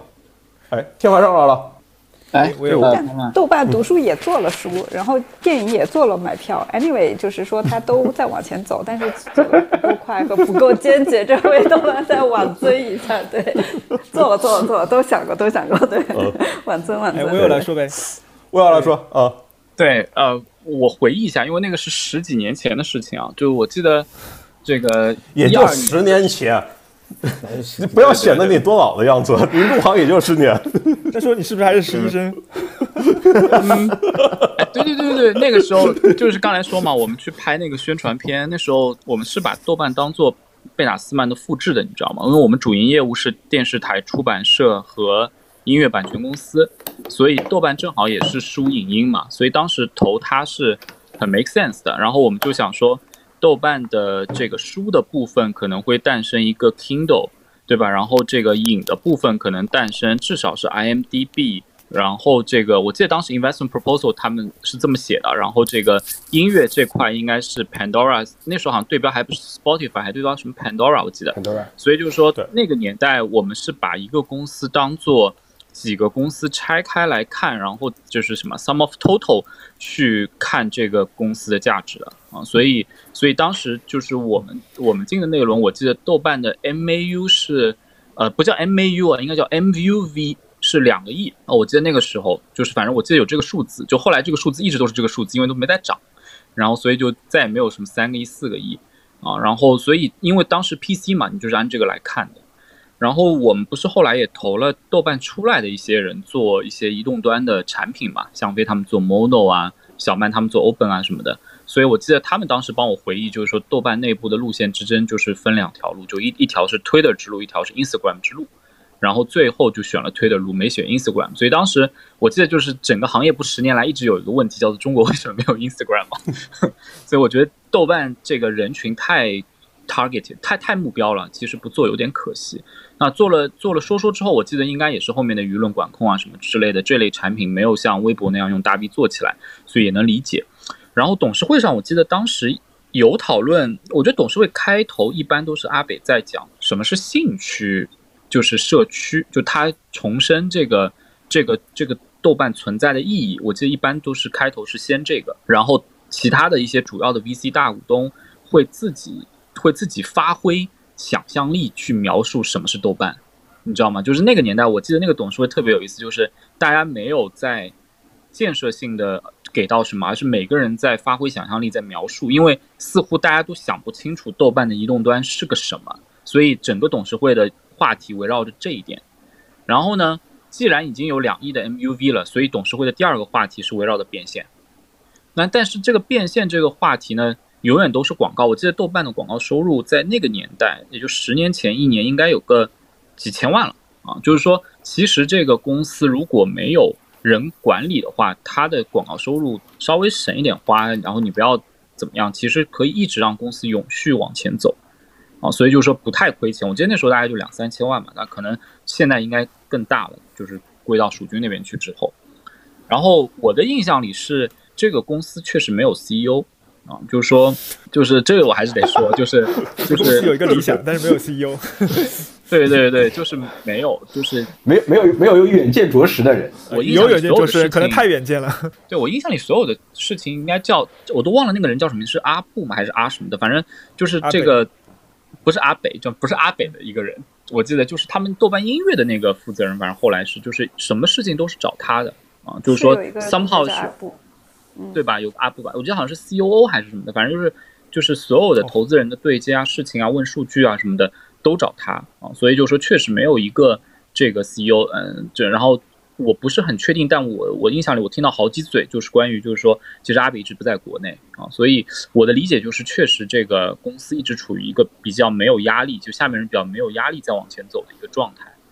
然后移动端的那个事情，你现在回过头来看，你会发现。这个豆瓣的群组和豆瓣的电影是很刚需的流量入口，但是在那个年代，我印象里董事会上没有人意识到这一点，就是说，就是大家好像似乎就因为大家那时候的语境是说你是两亿 MAU，为什么你的 mobile DAU 这么少？就大家永远都是说你两亿 MUV，为什么 mobile 只有这点量？所以所有人都在纠结这个问题，就是说啥什么出了问题导致你 mobile 没量？什么出了问题导致用户不爱用豆瓣的移动端？然后就开始讨论移动端的意义，然后又有股东开始发挥，他认为移动互联网是什么，所以就是说，然后然后所以就是这个，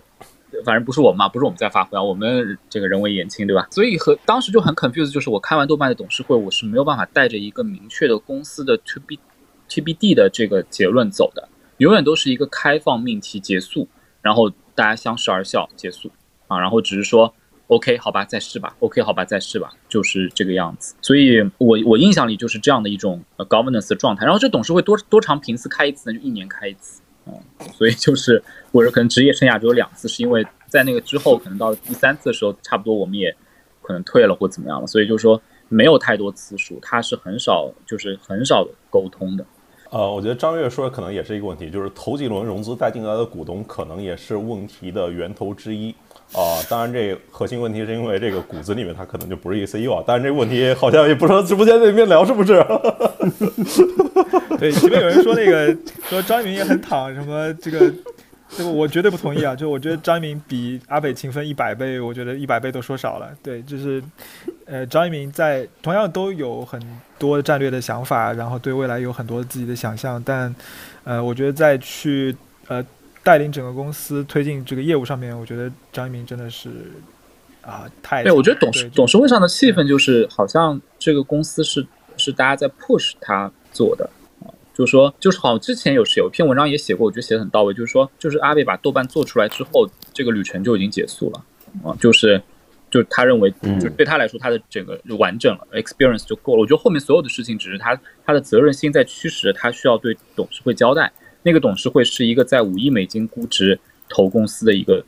印象里，我记得是五亿美金吧，不都不止的这个估值投了公司的高点的那个董事会，所以就是说，那大家肯定期待你往几十亿美金走，那更要么就是收入更高，要么就是流量更大，但你 MUV 两亿其实已经差不多了，那么就收入上再 push，那么其实对他来讲，他个人并不想做嘛，所以那董事会就围绕这个收入，围绕这个收入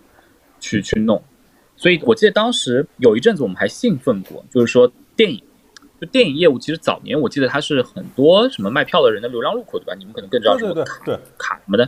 那个格瓦拉格瓦拉，对对对，对，你去问 Versa 那个 founder，其实他也知道，就是我觉得这个当年豆瓣也能选做，我记得好像最早我还觉得豆瓣那边能选做，我还印象里有这个。然后音乐也是，音乐就大家最早用的很多的是豆瓣，但后来到版权之战它就没有意义了。所以我印象里就是他所有东西都踩了先机，但是后面都不做深，不做深的供应链啊，所以就是导致用户的体验就停在那一刻了。对所以这这也是个一个问题。所以反正回过头来讲，我回回忆董事会的状态就是，好像这个公司是大家在往前每个人踢一脚，但是您也知道，股东去踢完，股东就走了，然后留着 founder 自己一个人在那儿踢踢一脚，他也只想踢一脚，没有多踢几脚，那那就不会往前进了。所以那个气氛就是这种气氛，好像这公司也不是不是他做的，他只是为了给大家有个交代。啊，你这样说起来，豆瓣的估值十年没有变过呀。耶，没有没有稳定的资产。有一些那个交易会定定这个公司的估值，但 as I know，对，最近有一次它的潜在合并的什么交易也把它定在五亿美金的估值。对啊，那次我还参与了一点点。哎，对对，跟你有关的嘛。对对对啊，哦，我我自己感受，我觉得就是豆瓣是一个靠阿北曾经画的那个那个饼、那个理想去支撑的一个一个品牌。那本质上，它的品牌的意义和它的这个理想主义的这个文化符号的这个意义，已经大于它本身的这个本身了。对，就是其实，在从豆瓣业务上来讲，每一个方向、每一个选择，说实话，现在看每一个都是对的。就你你只要往任何一个方向往前迈一步。都可以做出很很可很可观的东西，对吧？就刚就汪天凡说，就 BI 早期对豆瓣儿的这个版图，对它市场空间的估计，都很对啊。你电影做成 IMDB，然后每一个领域都可以做成超级 app，对每一个至少都是五十亿美金的 deal。对。你你不管在哪一方面今天看去力，都能够做得很大。对，豆瓣东西不就小红书嘛，对吧？对，对，然后，但是你永远叫不醒一个装睡的人，是吧？然后再就包括就是呃，关于呃电影为什么没有去呃布那个电影院的这个网点资源，然后呃音乐为什么没有去买版权？那这个事情本质上就是，嗯、从阿北的市场上来讲，他可能。就不愿意去做这种很重的运营、很 dirty 的事情，因为这不符合他本身对，呃，豆瓣社区的一个理想吧。就是我我理解这个他理想中的豆瓣可能是一个由用户自制，然后逐渐发展 organic 这个生长出来的一个呃，就是用户为主体的一个社区。那这件事情里面就不应该有太多的平台的参与，也不应该平台去做很多 dirty work 啊，然后呃就应该由那个就是大家的精神来去支撑。可问题是，我觉得它还是违背了一个 基本的一个需求，就是我们的基本刚需是内容啊，内容 IP，我们我们需要消费啊，我们需要消费这些这些这些东西。你你只给我们交流，你不给我们内容，不给我们能消费的载体，没有媒介，你让我们能做什么呢？对吧？所以我觉得在这一点上，就是包括刚才那个呃小王子也提到那个呃关于新闻这个事情，其实张一鸣和就是呃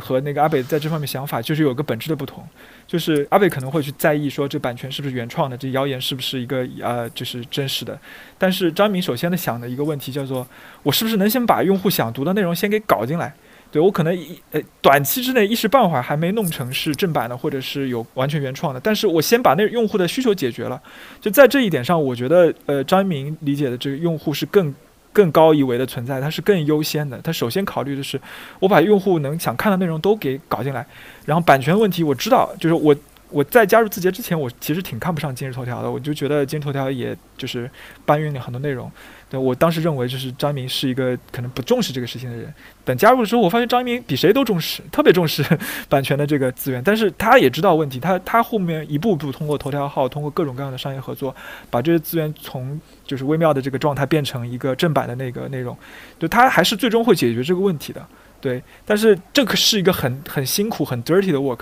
包括去呃 TME 去买版权、买音乐，都是一个很辛苦、用巨大资源的这个事情。但这件事情看起来从第一天起就已经不太符合那个阿北的对豆瓣的愿景了，所以这件事情就就豆瓣的故事是在他第一天就已经注定了。我是这么看，就是豆瓣只想做一个导航，不想做目的地。这个事情可以，但是导航的肯定没有目的地重要嘛？哎，这这里有一个很重要的点啊，这个也是 PC 跟 Web 之间当中很大的差别。就是如果在 PC 时代，你做个导航是特别有价值的，你包括搜索引擎，包括各种这个黄页、各种目录数，因为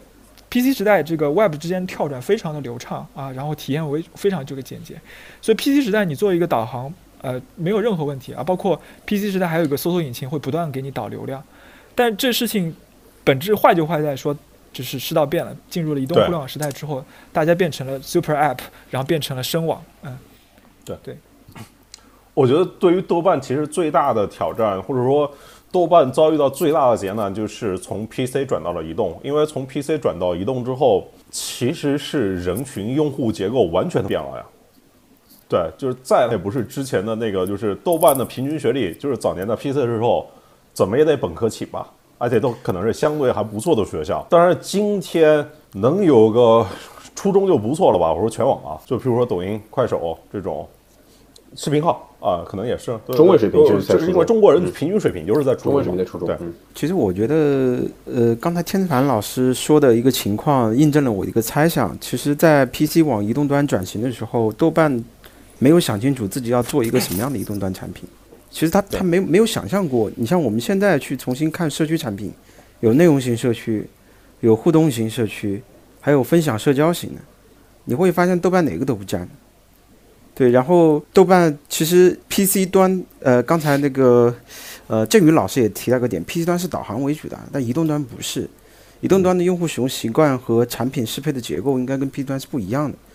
但其实豆瓣很长一段时间的产品更新迭代。就是调导航、分和分合，就都没有触及到这个产品或者移动端用户的一个根本啊。那回想到这个阿北本身的一个情况，我感觉就是我我我一开始一个猜想吧，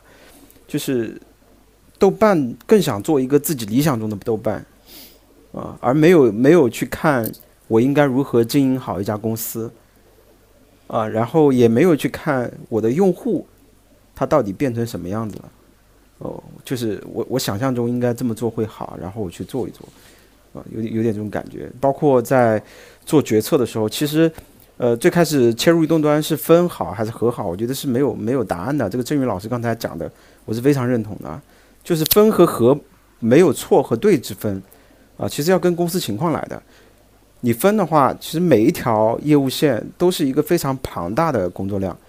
你的团队、你的公司资源是否能支撑多条线同时并进，才是决策的依据。对，但是很显然，其实阿北的想法是正确且有道理的。从业务上判断啊，嗯，我我的人群是不同的，我是可以都发展大的，但他忽略了一个现实情况：我公司有多少人，我能支撑多大的事情，我手上有多少钱啊？所以就是彻头彻尾就是一个理想主义吧。哎，但这个我补充一下，我觉得也是不一定完全理想主义，它是有算计在的。因为我印象里，在二零一二年的时候，那时候做 APP 的，我不知道全就是可能全互联网行业的能力，大家也都没那么强啊。就是说，所以其实可能会假设单 APP 我去实现功能会稍微容易一些，总比我这个五个东西都在一个里面去 upgrade 去升级会来的好。所以我觉得在那个时候，可能技术实现上。就会考虑说分开来，万一我这个比如说电影的 A P P 我要做成一个美团，做成一个猫眼的话，我不可能跟着一个 Spotify 一样的音乐 A P P 一起去更新嘛。所以就是说，我觉得也是有这方面的呃考虑的。所以我们当时看报表，其实有时候看报表还是开心的，因为它这个 A P P 也也涨，那个 A P P 也涨，反正虽然总规模不大，反正就都都在涨嘛。所以就大大家会觉得移动端还还是数据还是有有突破的啊。但是呢，到后来就是。就是每一个都开始出现问题。那主要是音乐碰到版权问题啦，然后这个电影碰到这个产业链做的不深的问题啦，然后一个个出现问题之后，就一个个出现量的瓶颈。然后这里面还有最大的问题就是公司不花钱，这里面这个钱的问题也得谈谈，因为公司很有钱，对吧？就公司融了很多钱，但公司就是不花钱啊。所以在那个年代，其实 其实好像就这个 C 就是推广渠道其实挺多的嘛，对吧？有很多这个流量或者预装你都可以去谈嘛。那那个年代其实这些东西他都没用上，所以我觉得跟字节我跟你们说，对我给天环补充一个信息啊，字节跳动的增长负责人叫赵琦，对。他之前就是在豆瓣干了两年产品经理，然后一一年三年吧，做增长，对对对，做那个时候就不断吐槽他妈阿伟为什么不花钱，对，买量，其实我买量，对，我对，其实我指的投入其实不光是钱和技术资源，其实更大的是你这条业务线从供给端，从供应链，包括刚才潘老师讲的我的内容、我的目的地、我这个产业。因为移动端它分众化是趋势，它分众意味着我必须每一个 app 都做的比别人更精更深，我才有生存空间。不再是 PC 端，我导航模式我只要够全，我就有流量。整个整个逻辑，整个思维做业务的逻辑是不同的。所以如果真的要去分分开做很多 app 的话，你要有足够支撑去做，哎，比如说书籍版权的运营、拓展商务，甚至 UGC 的用户运营。你还想做社区吗？读书是一个社区，音乐是个社区。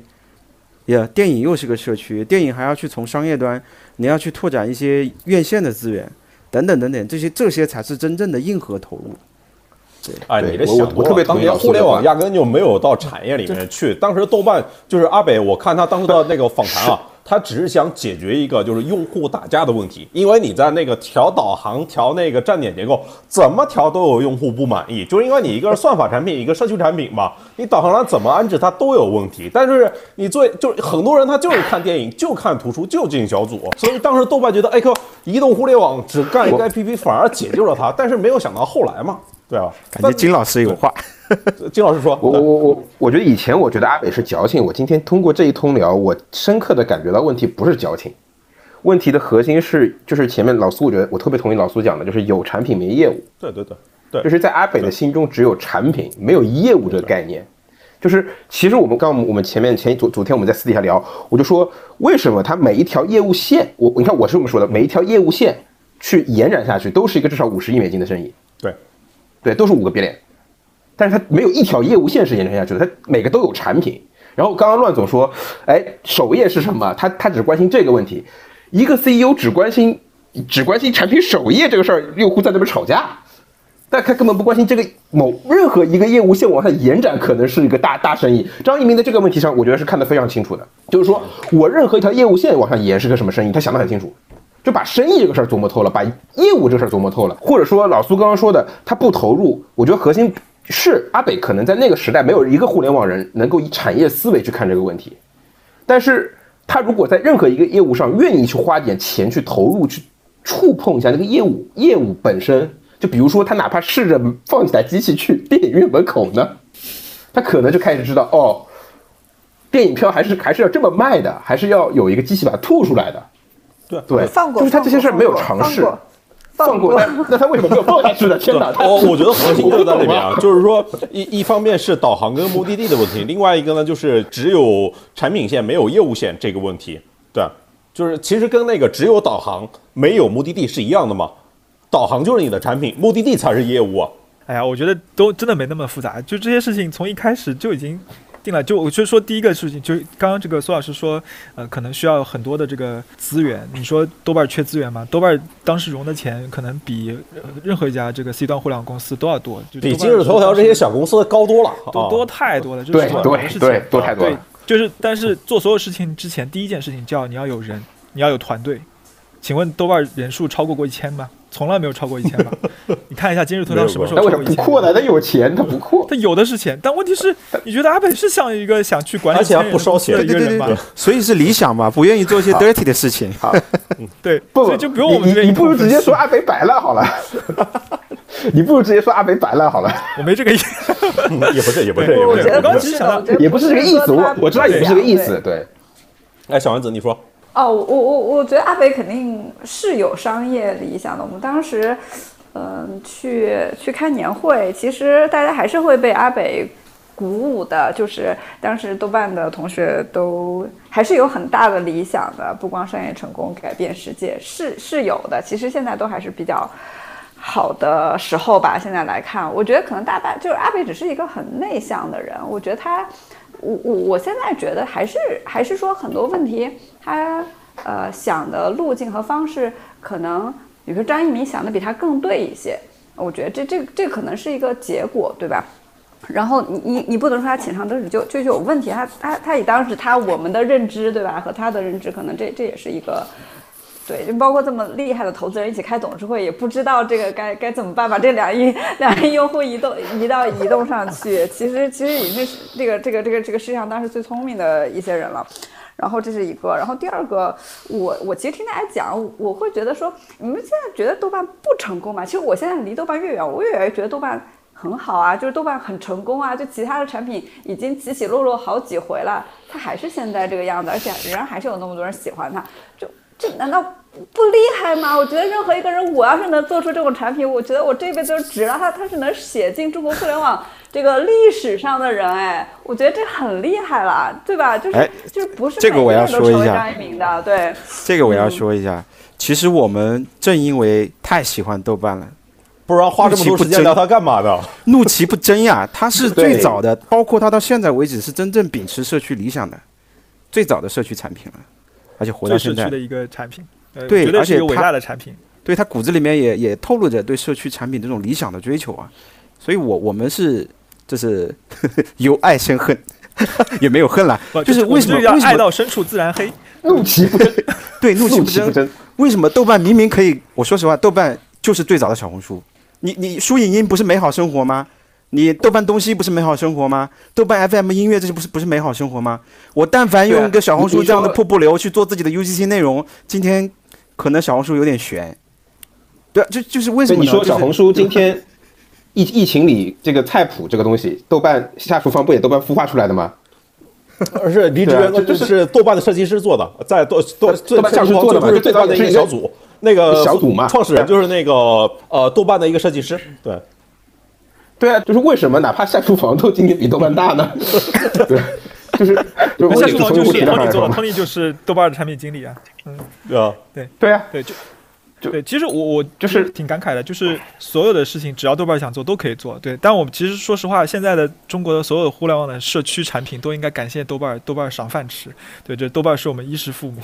就是如果没有豆瓣这个就是慷慨，对，把这个市场让出来，我们都没有机会。对，你看豆瓣到今天。这么多年，它的这个强结构化的产品结构也只有输影音，说它没有做菜谱，所以给了下厨房；它没有做视频，所以给了 B 站；它没有做旅游地，所以给了这个这个呃这个马蜂窝啊。对它，它只要少做一个，我们就多一个这个五亿五十亿美金的产品。我觉得真的是整整整个中国互联网 C 端产品都应该感谢豆瓣。对，就包括我们现在在做的事情。对，就是我们我们现在在做的养活几十万人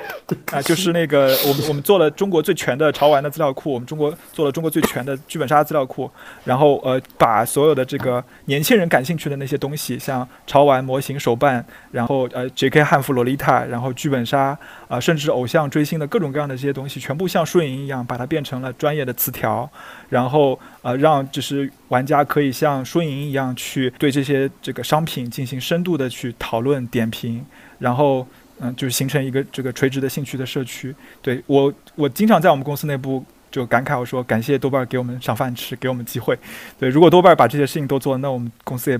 没有必要这个去去做我们现在这个公司了。对，